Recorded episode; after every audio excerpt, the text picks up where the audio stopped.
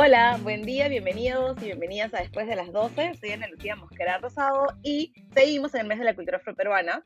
Así que la mayoría de episodios de este mes van a tener la temática. Hoy estoy acompañada por eh, Ricardo Aguilar Saavedra, es historiador, y vamos a discutir un poco sobre historia afroperuana, lo que sabemos, lo que no sabemos y los pendientes eh, que nos quedan. Bienvenido, Ricardo. Gracias, Ana Lucía. Saludar a todos los que nos están escuchando. Para mí es un gusto conversar contigo, así que aquí estamos para hablar de historia afroperuana. Eso es un tema súper interesante porque, como decía, hay muy pocas cosas que sabemos, eh, inclusive las personas afroperuanas, sobre nuestra propia historia, ¿no? Y hay muchos pendientes en relación a cómo cubrir estos espacios vacíos, cómo promover que sea, se enseñe eh, historia afroperuana, incluir estos temas en las currículas escolares, pero también, digamos, repensando un poco el bicentenario, reconstruir esta historia o incluir esta historia en los discursos o las narrativas oficiales. Entonces, para empezar, ¿qué rol tiene la población afroperuana en la construcción de la historia peruana? ¿Cuál es el rol de los afroperuanos en el país? A ver, yo creo que tomando también la idea del nombre del podcast, que a mí, eh, te lo dije desde el inicio, me parecía súper chévere que se llame Después de las 12 en, alusión a esta idea que se tiene sobre los afroperuanos, me parece bien interesante preguntarnos por qué tener una historia afroperuana, ¿no? Y, por allí alguien que lo escuche diga, pero si ya existe una historia común a todos, una historia del Perú, o lo que nos han enseñado, historia del Perú, historia universal, y dónde entra la historia afroperuana por allí. Mm. Entonces, lo primero que habría que decir sobre historia afroperuana es que no es otra historia, sino es una historia inserta en la historia que todos conocemos, en la historia peruana, en la historia global, en la historia mundial, y que tiene las particularidades de resaltar todos los esfuerzos de la población afroperuana, pero no separarlos, no sacarlos de la historia, como a veces se suele hacer con los personajes, ¿no? Sino insertarlos en un contexto mucho más amplio, lo cual va a permitir visibilizar a todos aquellos hombres y mujeres afroperuanos que estuvieron en la historia, porque hubo muchísimos y de los cuales no se nos enseña casi nada. Entonces, el concepto de historia afroperuana va por allí, tratar de visibilizar dentro de una historia grande y no sacar un pedacito de la historia para contar un bonito libro. No, o sea, va, va más por insertar el, el concepto. Eso es bien interesante lo que decías, porque, claro, normalmente dicen por qué tienen que tener tal cosa separada o por qué se tiene que hablar de esto, ¿no? Y, creo que la semana pasada, pasada estuvimos en un evento juntos y, decías algo que me pareció bien interesante, ¿no? La historia afroperuana es la historia del Perú, no debería estar fuera de, pero desafortunadamente sabemos muy poco o se incluye muy poco la historia afroperuana, ¿qué es aquello que normalmente conocemos? ¿Cuáles son estos acontecimientos históricos que normalmente aprendemos también cuando aprendemos sobre los afroperuanos o cuál ha sido su trayectoria histórica en el país? ¿Qué es lo que siempre se nos dice? Yo he sido docente eh, de colegio algún tiempo, eh, una experiencia súper interesante, también en academia y, más tiempo en universidad. Pero lo que siempre se habla de los afroperuanos es el tema de la esclavitud. Y siempre, e, evidentemente, provenimos, somos descendientes de aquellos africanos y afrodescendientes que llegaron con la esclavitud, que fueron esclavizados, que eran libres en África, y aquí en el continente americano reconstruyeron las actividades de sus vidas desde el trabajo forzado, el servicio doméstico, y eh, fueron tomando poco a poco acciones de libertad.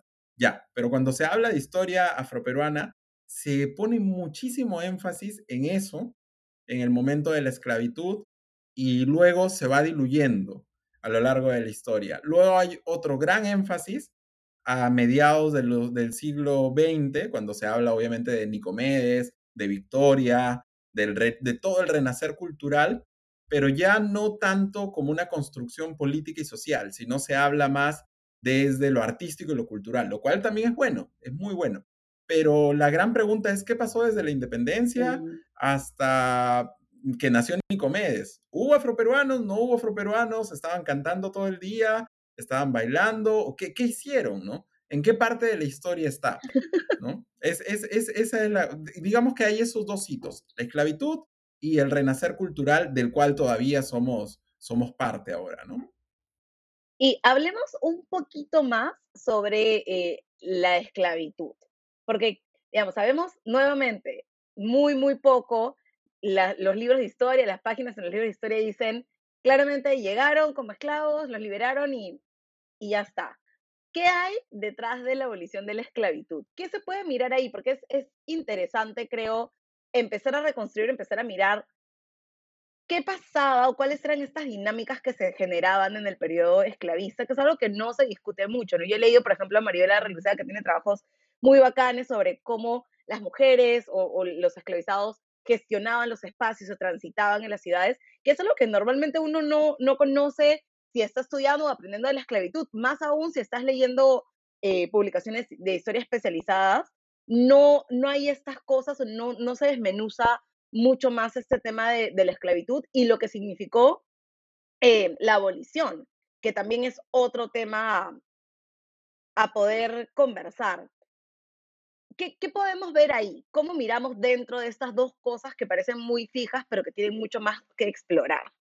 A ver, es, es bien interesante lo que dices porque dentro, o sea, la esclavitud es un punto crucial para entender el proceso de la población afroperuana. Digamos, no se puede comprender sin ese durísimo sentido que tuvo la esclavitud aquí en el Perú.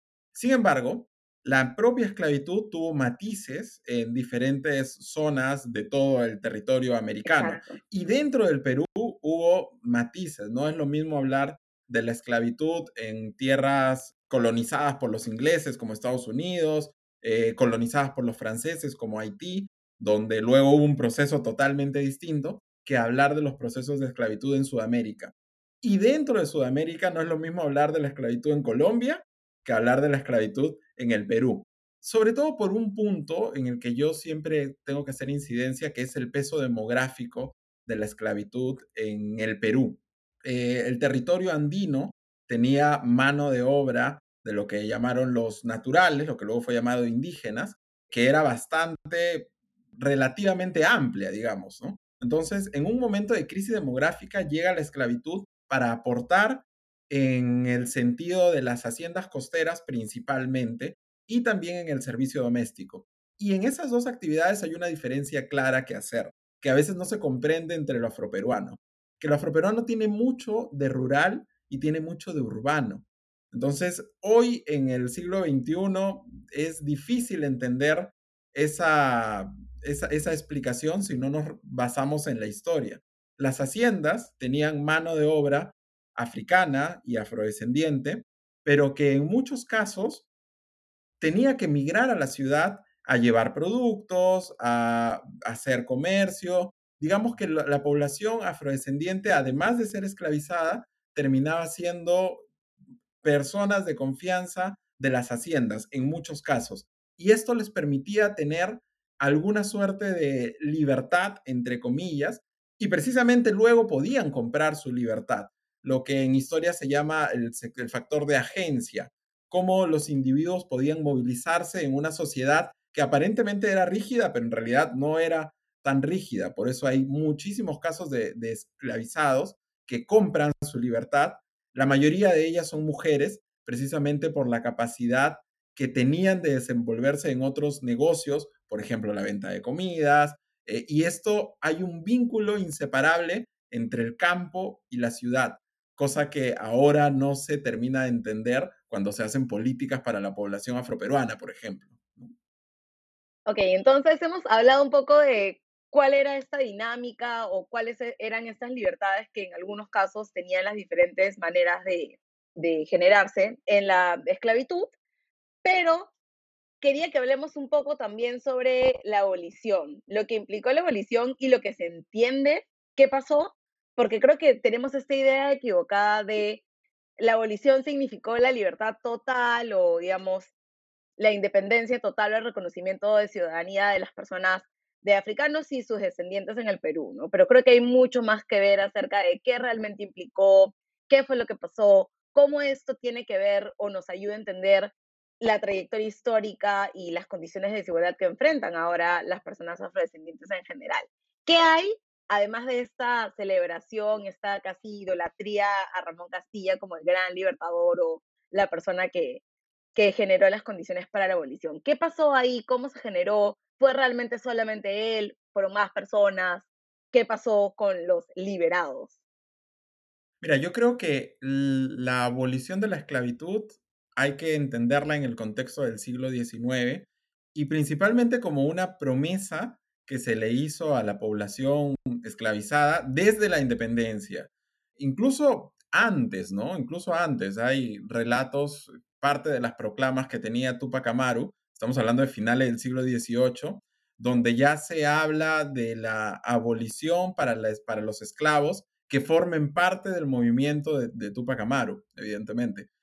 Y esto se reprodujo de igual manera cuando llegan las corrientes libertadoras, San Martín y Bolívar, pero digamos que fue una promesa no cumplida porque, o no cumplida a cabalidad, porque, bueno, San Martín dio la libertad de vientres, que ningún esclavo iba a seguirlos, sus hijos iban a seguirlo siendo si nacían después de 28 de julio. Pero, ¿qué pasó después de la, de la independencia? ¿Y por qué? Aquí viene la pregunta. ¿Por qué debemos o no celebrar los afroperuanos el bicentenario en ese sentido? Ajá. Yo creo que hay varias cosas allí que comprender.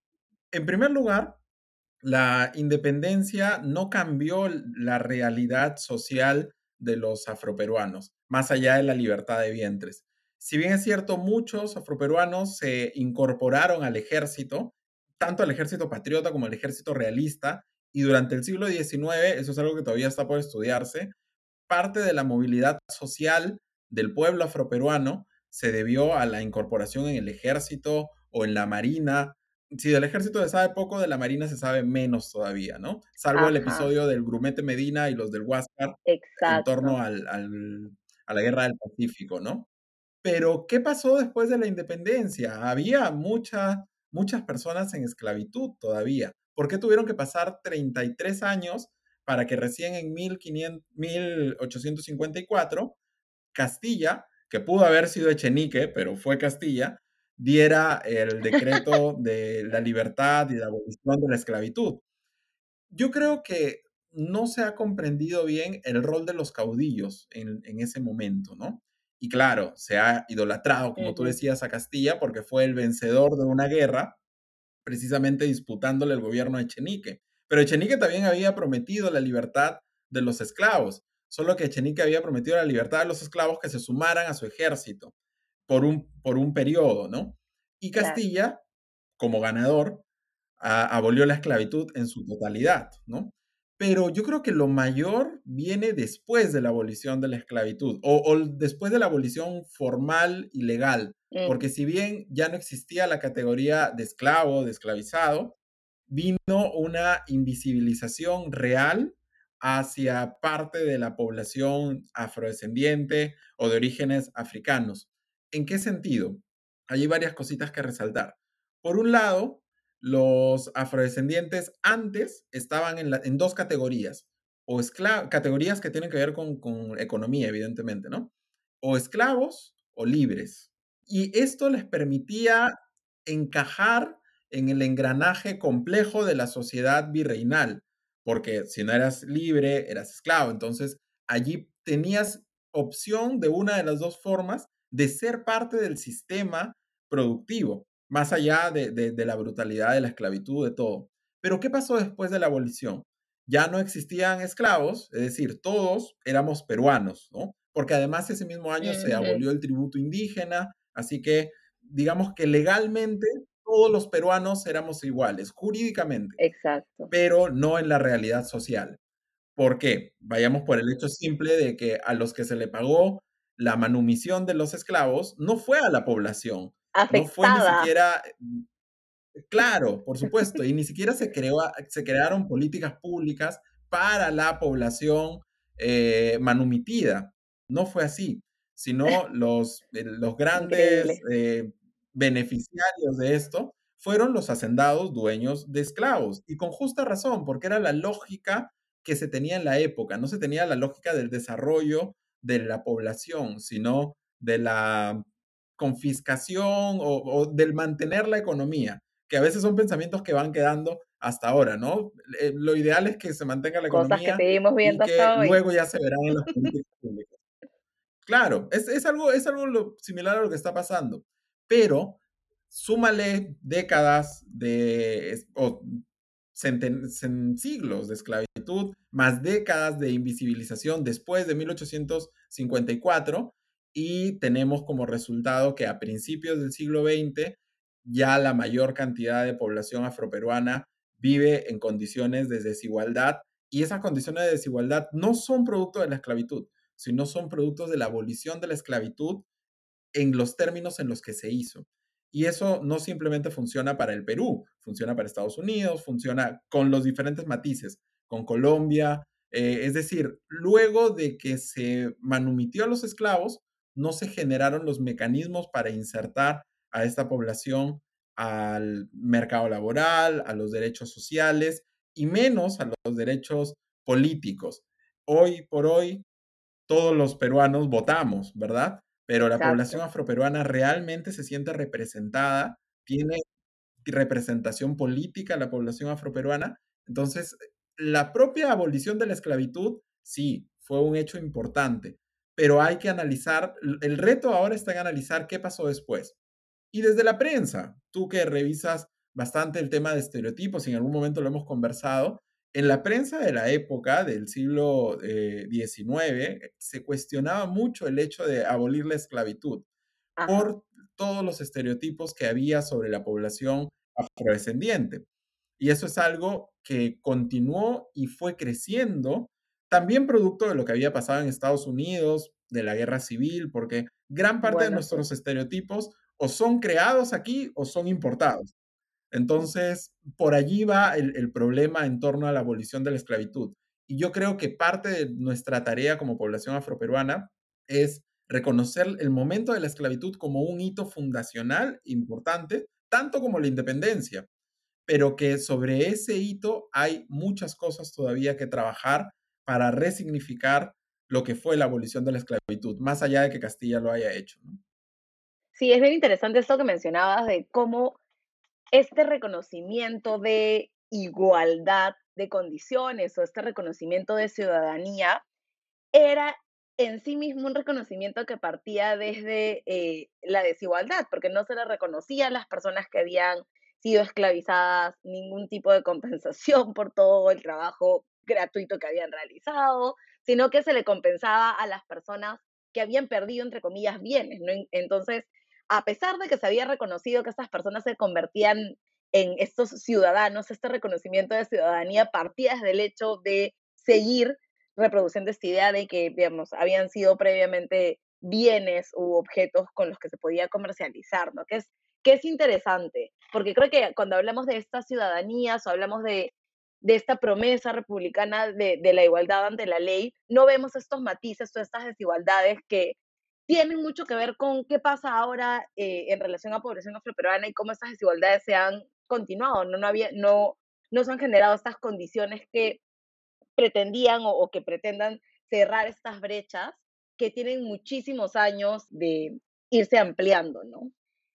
Entonces, cuando hablemos un poco de eh, la historia afroperuana, de la esclavitud, de estas cosas que están dentro de eh, la abolición también, ¿qué impacto ha tenido esta invisibilidad? La invisibilidad que ha tenido la historia u otra historia afroperuana en la manera en la que hemos construido la nación, porque siempre entendemos esta idea de identidad nacional o peruanidad y muchas veces no se entiende lo afroperuano dentro de lo peruano. Entonces, ¿cuál es esta relación que puede tener la invisibilidad de lo afroperuano eh, con la construcción de, de, lo que entendemos como historia nacional o identidad peruana?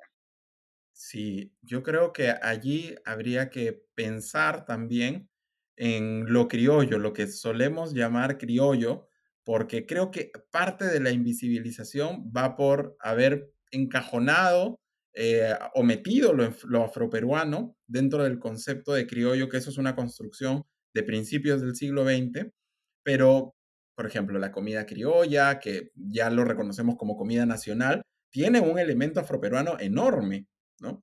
Eh, la música criolla, evidentemente, por supuesto Pero creo que el, el mayor impacto, contestando a tu pregunta, es reconocer lo, el patrimonio, reconocer los logros, reconocer lo emblemático, pero no reconocer a las personas detrás. Sí.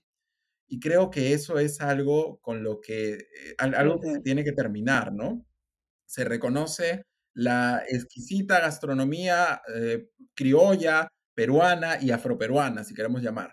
Pero, a ver, reconoce a los cocineros, a las cocineras que han trabajado, a los esclavos que fueron creadores de, desde su propia cotidianidad de diversas cosas. Desde, podemos, usamos como ejemplo la gastronomía, pero podemos hablar de la música también. O hablemos del deporte, siempre que se tiene como emblemático a, a los afroperuanos en estas tres cosas, ¿no? En el arte, la música, la danza, la gastronomía y el deporte. Pero a ver, reconozcamos al, a los deportistas afroperuanos en todas sus dimensiones Así es. y, y creemos, es, escribamos sobre ellos, enseñemos sobre ellos, más allá sobre eh, Alianza es, es más negro que la U, eh, o, o, todos nos juntamos para hablar de la selección. Entonces yo creo que detrás de, el, el mayor problema detrás de esto es no haber reconocido a las personas que ejecutaron las, las acciones en la historia. Y así como estos ejemplos, saquemos más allá. Han habido afroperuanos en la, en la medicina, mm, han habido afroperuanos en la literatura, en la docencia, muchísimos que ahora todavía no se conocen y no se les reconoce justamente. De hecho, el mes de la cultura afroperuana debería ser una invitación constante a pensar en todos aquellos hombres y mujeres que han participado como afroperuanos en la historia. Muchas veces sin conciencia de ser afroperuanos ellos mismos, porque recuerda tú que la categoría y el concepto del uso de, de, de, ser afroperuano es una categoría política que es bastante reciente, no tiene más de 30 años. Pero, sin embargo, tenemos que ¿20 años reconocer a será? todos. Sí, por Sí, 20, supuesto. 30 años Tenemos por que ahí. reconocer Cosita reciente, ¿no? Bastante reciente, pero ser afroperuano o ser afrodescendiente en el Perú es algo de 500 años. Entonces, no se puede concebir el patrimonio de Lima, la Lima virreinal, todo lo que conocemos, las iglesias, las casonas, sin la mano de obra eh, de afrodescendientes, evidentemente. La, la música, la gastronomía, el arte, es importante que conozcamos de Pancho Fierro, de Gil de Castro, que fueron afrodescendientes. Y así como ellos, muchísimos otros que son anónimos y allí está la historia afroperuana. Estaría, sería una historia más vinculada a lo cotidiano y a lo invisibilizado, pero que se tiene que visibilizar. También para construir una historia que parta de nosotros mismos. Ese es el otro gran reto de la historia afroperuana, que no es una historia que vamos a encontrar en los libros o en las enciclopedias, por lo menos aún no, sino es una historia que tenemos que empezar a construir a partir de Desafortunadamente aún no. Desafortunadamente, aún no, ¿no? Pero parte de la política pública también tiene que estar orientada a eso. Exactamente. Yo recuerdo haber leído, a mí me gustaba mucho leer sobre historia cuando estaba en el colegio y recuerdo haber, o sea, a mi mamá le gustaba muchísimo también la historia, entonces ella compraba enciclopedias de historia para que yo leyera y yo leía estas cosas y eran, o sea, no eran como libros de texto escolares que obviamente siempre son súper eh, limitantes en cuanto a lo que te enseñan de, de afroperuanos, sino eran enciclopedias de historia especializadas que yo esperaría que tuvieran más cosas eh, Sí. sobre el periodo de, de la esclavización y tal, pero en realidad tampoco estos, estos libros y estas cosas que a mí me gustaba un montón leer, creo que yo tenía la serie de las enciclopedias de historia del Perú de Del Busto y no Ok. tenían muchas cosas sobre afroperuanos. Y, Eh, y, y eso como, que, que digamos, la Busto había esclavitud y luego la abolición y era un par de páginas, Sí. Y, y, ahí, y ahí se pero acaba. tenía muy, muy poquito. Creo que en algún momento encontré cosas, pero pocas. Y era como, ¿cómo es posible que se hable de una población que tiene más de 200 años en el Perú, que de hecho es parte de toda la construcción del Perú republicano, y se relegue eh, lo que se cuenta o la historia, no sé, cinco páginas en un libro de toda una historia, una enciclopedia enorme, ¿no? Que era lo que siempre me llamaba la atención y decía, ¿dónde está la historia afroperuana, ¿no? Porque eso también creo que nos ayuda a construir este sentido de identidad colectiva. Si uno no se ve, si no se encuentra, si no se halla, es, es un poco complejo entender cuál es tu lugar también dentro de, de lo que se entiende como peruanidad, ¿no? Y como mencionabas mucho esta invisibilidad que tiene que ver con lo cotidiano y esta visibilidad relacionada al periodo de la esclavización y también a, los temas artísticos y, culturales, al final como que diluyen un poco esta participación, esta contribución diaria que pueden tener miles de personas, millones de personas que se identifican como, como afrodescendientes, ¿no? Y que hacen también que muchas veces no se entienda cuál es el lugar del afroperuano en la construcción del país. Tú hablabas un montón de esta cultura criolla o, o de cómo se entiende la, peruanidad y estos elementos culturales que son producto de o son resultado de, de esta integración de la población afroperuana que no se ven, ¿no? Y, y, eso también a veces hace que cuando se piensa en lo peruano no se piensa en lo afro, ¿no? Las personas que hemos salido de, de el país en algún momento, probablemente todas las personas afroperuanas que hemos salido del país en algún momento, hemos tenido esta dinámica de que te digan de dónde eres, y cuando dices que eres peruano te dicen, pero los peruanos no son afrodescendientes. O no, nunca en mi vida me podría haber imaginado que hay gente negra en Perú, que es una cosa que siempre repiten, ¿no? Y uno en realidad se pregunta cómo se construye la historia y cómo se hacen pues estas, cómo se diluye en la presencia afroperuana que, que en realidad es importante y como dices, contribuye diariamente, ¿no? En lo cotidiano.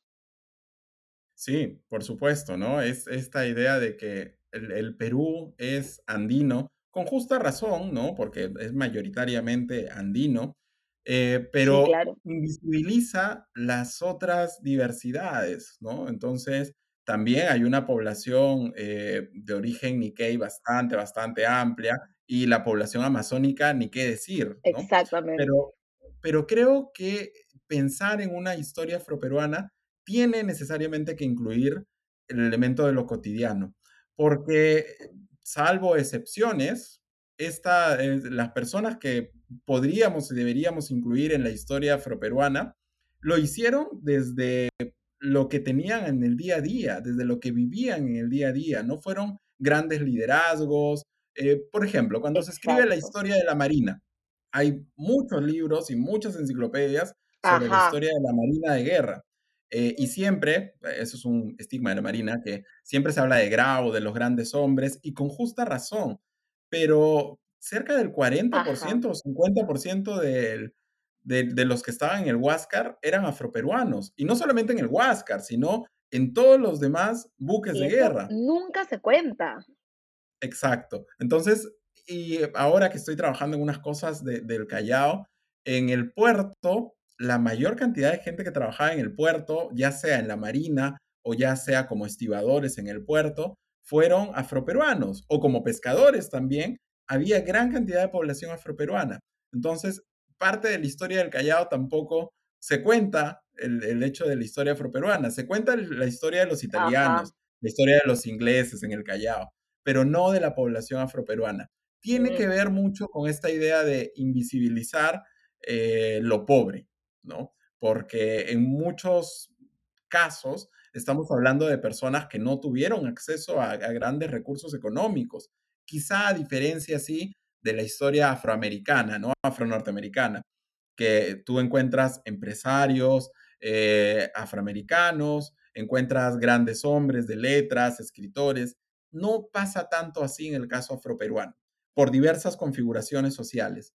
Sin embargo, es importante reconocer que estas personas han aportado en diferentes cosas. Reconocía el otro día el, caso de un, de un futbolista que era, era un caso bien extraño, que había sido, había trabajado en una panadería, su familia había trabajado en una panadería, luego él jugó, fue fundador casi del Boys, del equipo Sport Boys del Callao, luego de un tiempo dejó de, de, de, jugar al fútbol, después empezó, estudió en la universidad, empezó a enseñar historia, fue llamado a, que, a dar conferencias sobre historia y era afroperuano.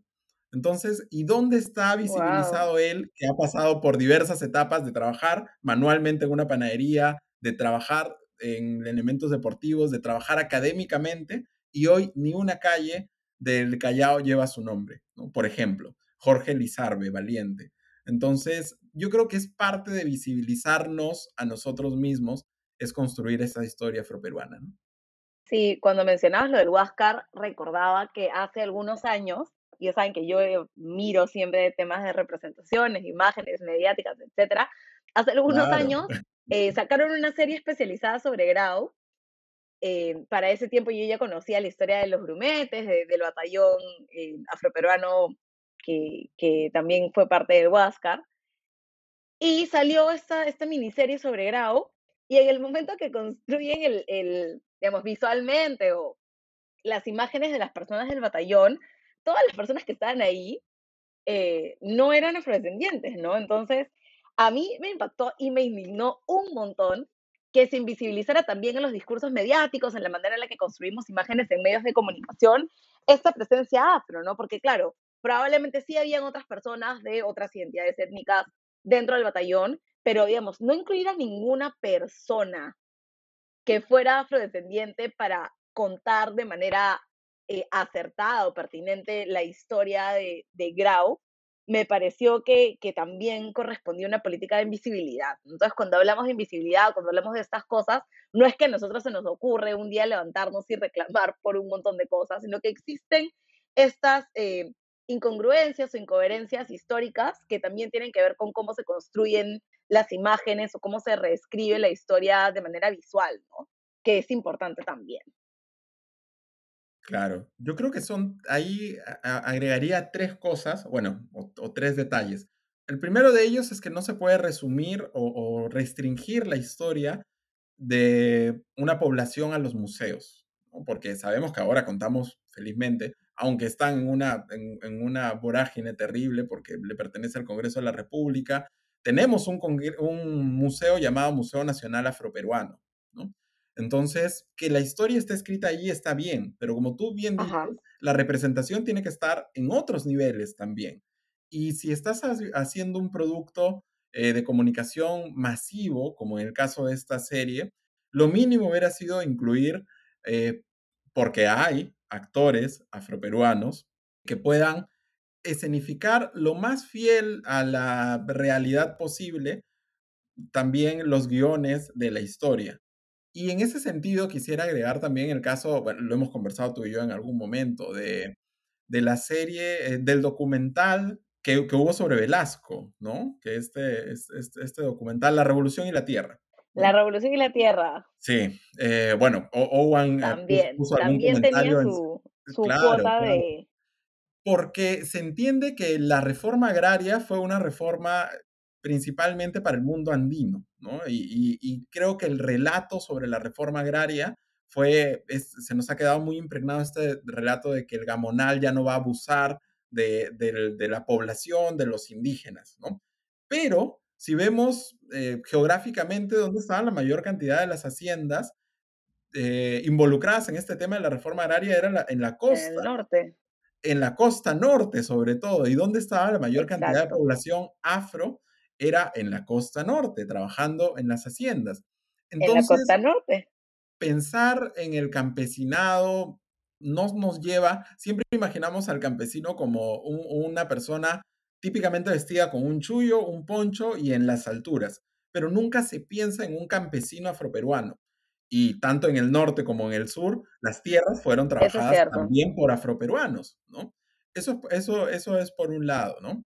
Y también por otro, bueno, el boom que ha tenido esta, esta serie que está en Netflix, El último bastión, es importante porque reconoce diversidades en una Lima que siempre se ha pensado como homogénea desde la historia, ¿no? Entonces está la familia de origen andino, la, pareja de origen amazónico, pero creo que igual sigue reproduciendo una suerte de, de estereotipo sobre la población afroperuana. Es como que el sumiso, o la sumisa en este caso, una de los personajes, y el rebelde, eh, patriota, rebelde, pero que también termina mal. Vengativo. Por, exacto, rebelde. y, y, no hay, no hay como que una armonía en un aporte real de la población afroperuana, o por lo menos matizar los diferentes escenarios en los que se dio.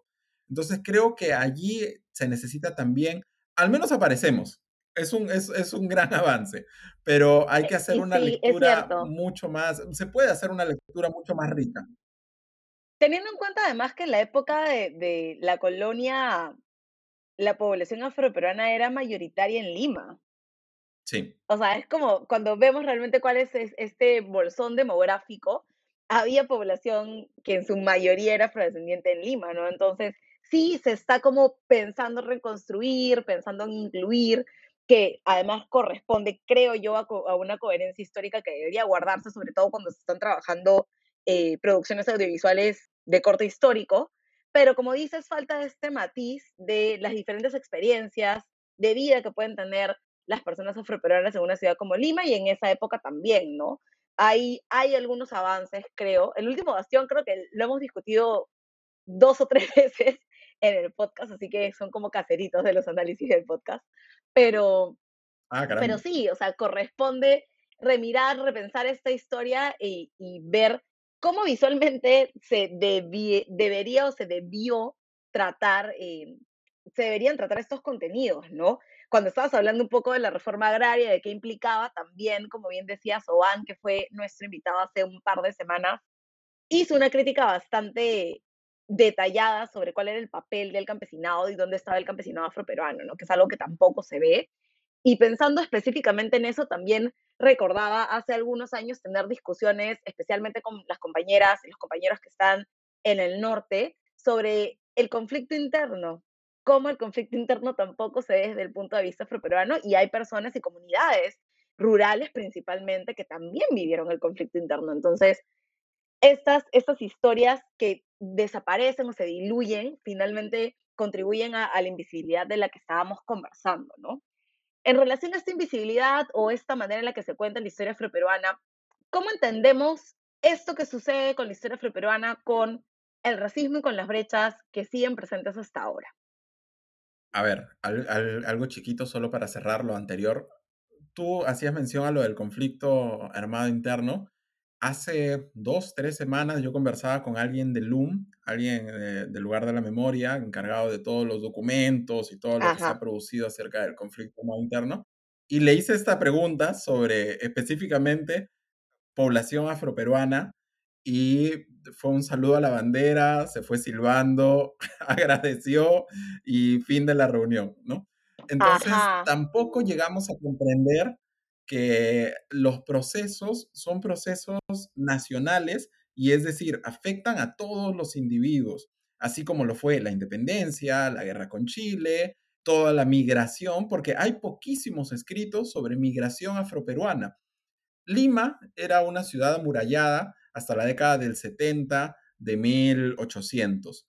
Después vino el crecimiento demográfico de Lima, como barrios como La Victoria, eh, el mismo Jesús María, ya más hacia la zona del mar, Magdalena, y muchas de las familias afroperuanas, tradicionalmente afroperuanas, se asentaron en estos lugares, pero son producto de la migración. Entonces la migración también es otro proceso que está invisibilizado en, en la historia afroperuana. Y creo que eso tiene que ver mucho con las cuestiones del racismo, eh, haciendo alusión a la última pregunta, porque todavía no hemos terminado de comprender una Lima heterogénea. Y si no comprendemos que Lima es heterogénea y diversa, tampoco comprendemos que el Perú es heterogéneo y diverso. ¿no? Eso, eso, eso está, está cierto. muy, muy claro. Y claro, tenemos afirmaciones como las que hemos vivido en toda esta campaña electoral, de uno y de los dos lados, ¿no? Entonces, creo que la falta, por un lado, de representación, pero por otro lado, de conocer experiencias concretas de afroperuanos y de afroperuanas, así como deberíamos conocer experiencias concretas de personas del mundo andino, de personas amazónicas, para poder comprender lo que en realidad ha pasado con la historia, por un lado, y por otro lado, reconocer que todos somos productos de esta mm, combinación, bueno, que no me gusta utilizar el término mestizaje porque eso también mm, eh, alude a que todos somos mestizos y punto, ya, no hay afroperuanos, no hay amazónicos, no hay andinos, no hay nada. ¿no? Entonces, pero creo que en medio del, del, del mestizaje, usado siempre entre comillas, se tiene que reconocer la identidad cultural de los diversos pueblos. Uno de esos pueblos es el afroperuano. Porque si no comprendes que también el pueblo afroperuano es producto de esta combinación, intercambio con los andinos, con los amazónicos, no terminas por resolver la realidad del Perú, ¿no? al final, el Perú es el Perú por su diversidad, precisamente, y esa diversidad debería estar representada en medios de comunicación, en agentes políticos, en sectores económicos. Entonces, para hablar realmente de una diversidad real y no de una diversidad encajonada en el Ministerio de Cultura, ¿no? Ahí bien bonito, dejémosla en el Ministerio de Cultura, ya lo sacamos para las cosas alegóricas, tenemos que luchar contra el racismo, no solo de la población afroperuana, pero principalmente insertar la historia, las personas, las biografías, los hechos concretos a todo este aparato que reconocemos como historia nacional o identidad nacional. Creo que esa es la mayor eh, lucha contra el racismo y la discriminación que, debemos hacer. Sí, de hecho es un reto bien grande, ¿no? Pensamos, me, me pareció interesante esto de entender la diversidad más allá de, más allá de algo o como un enfoque nuevo, sino como una realidad, porque como bien mencionabas, el Perú no puede entenderse sin su diversidad y creo que, digamos, las potencialidades que tenemos como país tienen que ver muchísimo con esta riqueza cultural que tenemos y que debería ser reconocida en su totalidad. Y hay que avanzar, mirar y reconocer además la diversidad como una manera también de enfrentarnos al racismo que convive con nosotros, ¿no? Porque estamos acostumbrados a mirar la diferencia como un motivo para excluir, como un motivo para agredir, como un motivo, lo hemos visto en la campaña política, como un motivo para desprestigiar a las personas y no hemos aprendido a conciliar esta idea de valoremos la diversidad o la diversidad es algo importante con esto de que la diversidad no necesariamente eh, implique un trato diferenciado hacia las personas, ¿no? Hay un trabajo importante que, que hacer ahí porque creo que las dos ideas están súper conectadas, pero parece ser que que están como divorciadas ahora, ¿no? Necesitan como una reconciliación, así como necesitamos reconciliarnos ahora los peruanos después de esta elección tan, tan compleja. Totalmente de acuerdo, totalmente de acuerdo. Y creo que ese va a ser, e, Entonces, ese en realidad es el reto del Bicentenario. Ricardo, para trabajar el enfoque intercultural cuando reconstruimos o cuando hablamos de la historia del país? ¿Cuál es el reto ahí? ¿Cómo hacemos para incorporar realmente la historia afroperuana, como las otras historias también, dentro de la historia nacional? Bueno, yo como historiador estoy completamente seguro de lo siguiente, que necesitamos reescribir la historia del país. Y si reescribimos la historia del país, evidentemente reenseñamos la historia del país, ¿no? Y una historia que sea bastante más equitativa con sectores que han aportado muchísimo y no siempre están visibilizados, ¿no? Creo, creo que parte del bicentenario, con todos los cambios políticos que se han dado ahora, estaba encaminado en ese sentido. Por eso es, es importante que hayan tomado como bandera resaltar a las mujeres en el proceso de la independencia, en la construcción del país. Entonces creo que eso ya se está trabajando, ¿no? Pero en el caso de lo afroperuano es mucho más complejo porque estamos hablando de, primero, escribir una historia afroperuana, es decir, una historia nacional que incluya elementos afroperuanos. Y para eso no es esfuerzo de un historiador, aunque bien quisiera, sino es esfuerzo de una política pública. Porque eso de allí, si no, es, si no es una política pública, bien se va a convertir en un libro bonito que va a estar quizá aquí en mi biblioteca eh, o en, en algún otro lado, pero no se va a traducir en lo que las personas saben.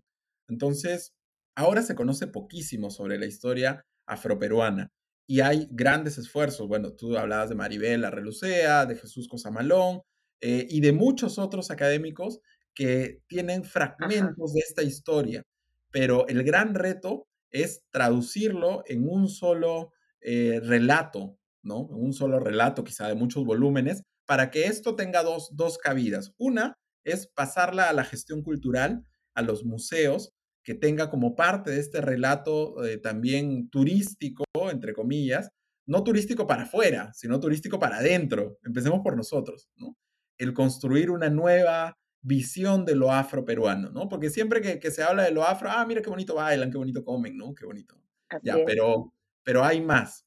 Y por otro lado está el tema de la enseñanza, ¿no? Y esta enseñanza tiene que incidir particularmente en la experiencia de los afros también en el sector rural, ¿no? Porque de nada sirve que, el que le enseñes a un niño de Yapatera sobre el grumete Medina si no recoge su propia experiencia afroperuana en Yapatera. O sea, de, nada de nada va a servir, de nada va a servir que tomemos cuatro o cinco héroes afroperuanos, Catalina Buendía de Pecho, este, el grumete Medina, Antonio, eh, bueno, aunque allí hay, hay sus cosas que en otro momento ya lo conversaremos, que no sé si llamarlo héroe de la independencia a él en la revolución de Tupac Amaru y todo eso. Eh, es que haciendo un paréntesis, ahí hay un relato un poco extraño porque también la propia necesidad que es parte y es humana de construirnos referentes nos puede llevar a alejarnos de lo que verdaderamente pasó. Entonces, el caso de, este personaje en la lucha de Tupac Amaru es bastante singular porque hasta donde se sabe, él era esclavo del corregidor al que mató Tupac Amaru, pero que luego lo obligaron a él a sumarse al movimiento de Tupac Amaru. Entonces, no sé qué tanto de, heroísmo y, y, de sentido hay, hay en eso, pero bueno, eso es para otra discusión. Pero tenemos muchos personajes que sí están comprobados. Y de hecho, haciendo otro paréntesis, no podemos hablar ni de Nicomedes ni de Victoria sin reconocer todas las demás familias que emigraron de Aucayama, de Chincha, del Carmen, de Cañete, y que precisamente Nicomedes y Victoria condensan esa, esa experiencia afroperuana en Lima. Pero hay que visibilizar todos los demás, hay que visibilizar a Saña, hay que visibilizar a Callao mismo, ¿no? Entonces creo que, que la tarea va por allí, ¿no? Construir una historia afroperuana, escribir una historia afroperuana, pero que no se divorcie de estos dos lados, lo cultural, la representación en un relato cultural en los museos y por otro lado, la enseñanza de esta historia. Es un reto bien, bien interesante esto de construir esta historia afroperuana, recuperar estas cosas y también trabajar o ver la historia detrás de lo que conocemos comúnmente, ¿no? como, como mencionábamos hace unos días en este, en este evento en el que estábamos, mirar detrás de, ¿no? O debajo de la producción musical, mirar debajo de la producción de, eh, de arte, de música, de danzas, ver qué historias se esconden ahí, porque para mí esos elementos también tienen una carga histórica muy importante que muchas veces no se ve, ¿no? Entonces, hay que invitarnos a mirar y a repensar estas cosas también desde ese punto de vista. ¿Qué más podemos hacer y qué pueden hacer las personas comunes y corrientes que no son así súper historiadoras como tú para, para aprender o para comenzar a hacer este trabajo de reconstruir nuestra historia y aprender más sobre lo afroperuano y cómo encaja dentro de, nuestra historia nacional. ¿Qué podemos ver? ¿Qué recursos tenemos a la mano? ¿Cómo podemos también eh, compartir o, conocer un poco más del trabajo que tú haces? A ver, yo creo que en cuanto a recursos, hay, eh, bueno, está digitalizado el, texto, la presencia afrodescendiente en el Perú de Maribel y de Cosamalón. Creo que eso es lo primordial que hay que revisar, porque el, gran esfuerzo de este texto es reconocer que son 500 años de historia, ¿no? Y que no se centra solo en la abolición, de en la esclavitud y en la abolición, sino que con todos los esfuerzos, ausencias y todo lo que hay, trata de llegar hasta el siglo XX, eh, ¿no? Hasta 1940, que es después de eso ya desaparece la variable étnica y se retoma recién en el 2017. Pero yo diría que el mayor esfuerzo que podemos hacer todos, y me incluyo porque yo también tengo que escribir, investigar acerca de eso, es sobre nuestra historia familiar. Creo que lo afroperuano no se comprende de otra manera que ver a nuestra historia familiar, ¿no? De dónde vinieron nuestros abuelos, de dónde eran nuestros bisabuelos, qué hacían, cómo se integraron ellos en una sociedad tan compleja como la, que fue Lima a inicios del siglo XX, ¿no? Eh, por ejemplo, mi familia paterna, que, es de donde viene mi lado afroperuano, eh, es de Cañete. Mi papá nació en Lima, mi abuelo nació, sí, en Lima, pero su papá, o sea, mi bisabuelo, nació en Cañete. y él y todos sus hermanos se dedicaron a la construcción. ¿No? Entonces, mi abuelo tenía un sueño de ser jinete de caballos. Y su papá le dijo, no, tú no vas a ser jinete, anda, agarra la lampa y, el pico, que vas a trabajar. Entonces, creo que reconocer esas historias nos va a permitir a nosotros saber que los afroperuanos tenemos una historia más grande que nos está contando. ¿no? Entonces, en algún momento mi abuelo ingresó a la policía eh, y, y, justo mi papá en la mañana me enseñaba una foto de él con uniforme de policía. Quizá algunos tengamos algún familiar policía. Entonces, ¿cómo fue visto esta persona dentro de una institución que también tenía esquemas eh, de discriminación y de racismo? Entonces, las preguntas cruciales de la historia afroperuana van a venir de uno mismo, siempre, siempre, de nuestra propia historia familiar. Bueno, en, mi caso yo recuerdo mucho que en la universidad, en San Marcos, yo era el único de mi promoción que era afroperuano. Y yo miraba alrededor a la facultad y no había otro. Quizá por ahí uno en el posgrado, ¿no? Que llegaba Suele en la pasar. Entonces. Suele pasar. ¿Cuántos de nuestros abuelos o abuelas accedieron a la educación? Entonces, hacernos todas esas preguntitas nos van a llevar a construir el rol de los afroperuanos en la historia, más allá de aprendernos héroes, fechas. O sea, yo como historiador estoy convencido de que si te aprendes héroes y fechas, no sabes historia. Yo mismo no sé muchos héroes y fechas, pero sí el reto de la historia es aprender procesos. Y si te sientes parte de esos procesos. Sí, hay un montón de trabajo que hacer ahí, ¿no? Mucho, mucho, mucho, muchísimo. Un montón de preguntar, de construir nuestra historia también y, y de poder, como bien decías, visibilizar estas historias que a veces son como, que están ahí, que son parte de nuestro cotidiano, pero que, que tienen mucho significado.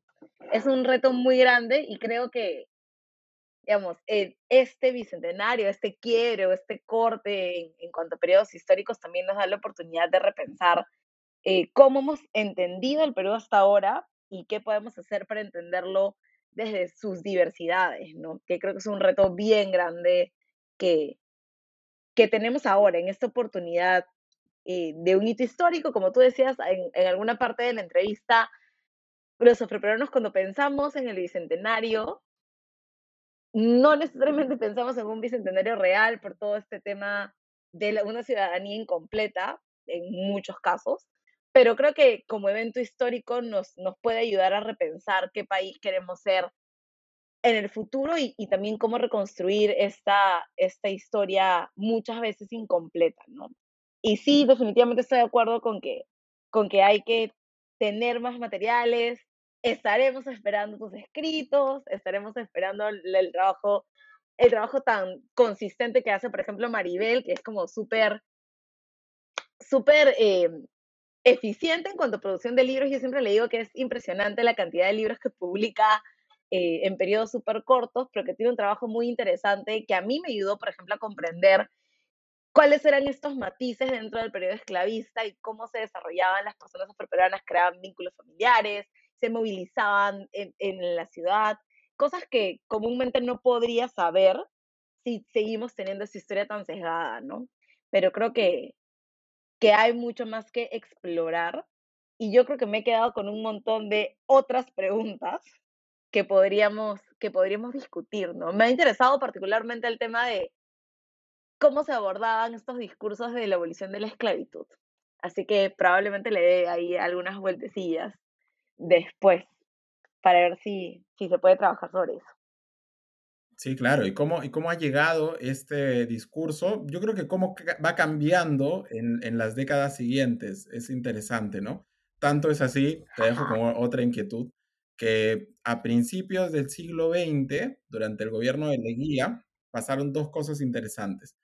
Se nombró como fiesta nacional, ¿no? La fiesta que se daba en la Pampa de Amancaes, en el RIMAC, donde participaban muchos afroperuanos, pero no se contempla eh, como tal la participación de población negra, ¿no? a pesar de que se sabía que, que, participaban allí afroperuanos. Y por otro lado, en la misma década de los 20, inicia lo que yo considero, y otros investigadores también, un blanqueamiento del Señor de los Milagros, que es la devoción, digamos, más difundida en el Perú, pero que tiene origen, que tiene origen afro, que tiene origen afroperuano.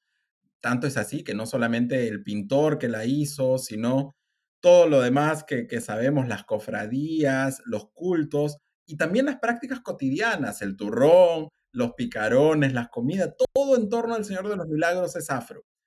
Y yo quiero pensar que es afro y para todos, ¿no? Porque al final es para todos, pero en el relato oficial del Señor de los Milagros se está procediendo a blanquear esta experiencia. Entonces, ¿en qué sentido? Porque en el Museo del Señor de los Milagros se dice que probablemente un afro que probablemente? o probablemente la población afro estaba allí. Probablemente. Se excedieron. Literal, sí. Justo hace un tiempo revisaba un libro sobre el Señor de los Milagros y dicen, una de las teorías es esta. Estoy impactada. Entonces, pero es, parte del no conocer la complejidad la de la invisibilidad en algunos casos sí. Reconocemos que la invisibilidad ese, era el sentido de esta entrevista. sí, ese era el sentido, que yo termine indignada. Pero a veces nos damos cuenta que esta invisibilidad sí, pues es parte de procesos históricos, pero en algunos casos es una invisibilidad eh, que se hace con el propósito de, ¿no? Esta idea de no, vamos a decir que no. ¿En qué, en qué momento sucedió eso? No, a veces hay, hay procesos que sí. Lo que pasa es que, es que, es, es que, claro, hay un relato nacional y creo que eso tiene que ver mucho con la discriminación y con el racismo, ¿no? O sea, tú no puedes asumir que la principal devoción del Perú tiene origen negro. Entonces, aquí viene, o sea, ¿cómo, cómo quedan todas aquellos, porque tú sabes que en, muchos en muchos momentos de la historia virreinal, la procesión del Señor de los Milagros fue cuestionada precisamente por las prácticas eh, de danza, por las prácticas de comida y el holgorio que se armaba en la calle, ¿no? Que precisamente es parte de la experiencia de los afrodescendientes. Entonces, para tratar de asumirla como fiesta nacional, fue eh, todo este proceso de blanqueamiento que creo que ahora en el siglo XX sí está llegando a su máxima, a su máxima expresión, ¿no? En el siglo XXI. No, ya, están, ya se excedieron con eso. O sea, de verdad. Ya estás indignado. Son cosas que pasan que uno dice, pero esto realmente, sí, claro, ahora sí estoy indignada. Porque claro, o sea, es negar la historia, ¿no? También borrar la historia y eso nuevamente no nos ayuda a construir si queremos realmente construir un relato desde las diversidades. Ya me, me quedé con la indignación pero además con un montón de preguntas, porque a pesar de que hemos compartido un montón sobre esta historia afroperuana que no se conoce, hay tanto más por ver que creo que, que amerita que, que podamos conversar en algún momento de nuevo sobre estas cosas que creo que las personas deberían conocer. Y en el mes de la cultura afroperuana era necesario tener este tipo de conversaciones también. Así que, nada, te agradezco un montón. Creo que nos, nos has ayudado a aprender un poco más y a dejarnos así con un montón de curiosidades. Al menos yo me he quedado con un montón de curiosidades. Así que gracias por, por este espacio y gracias también por tu tiempo. Gracias a ti, gracias a ti Ana Lucía y desearte siempre lo mejor en, eh, después de las 12, que creo que es un proyecto que necesitábamos ya todos. Y aquí yo voy a estar siempre atento a los podcasts para escucharlos y encantado de venir a conversar siempre a mis preguntas, siempre a mis preguntas. Muchas gracias y muchas gracias por escucharnos. El próximo episodio es el último episodio de la cultura peruana, eh, pero no el último sobre temas afroperuanos en el podcast. Así que les esperamos en el próximo episodio y gracias por escucharnos hoy.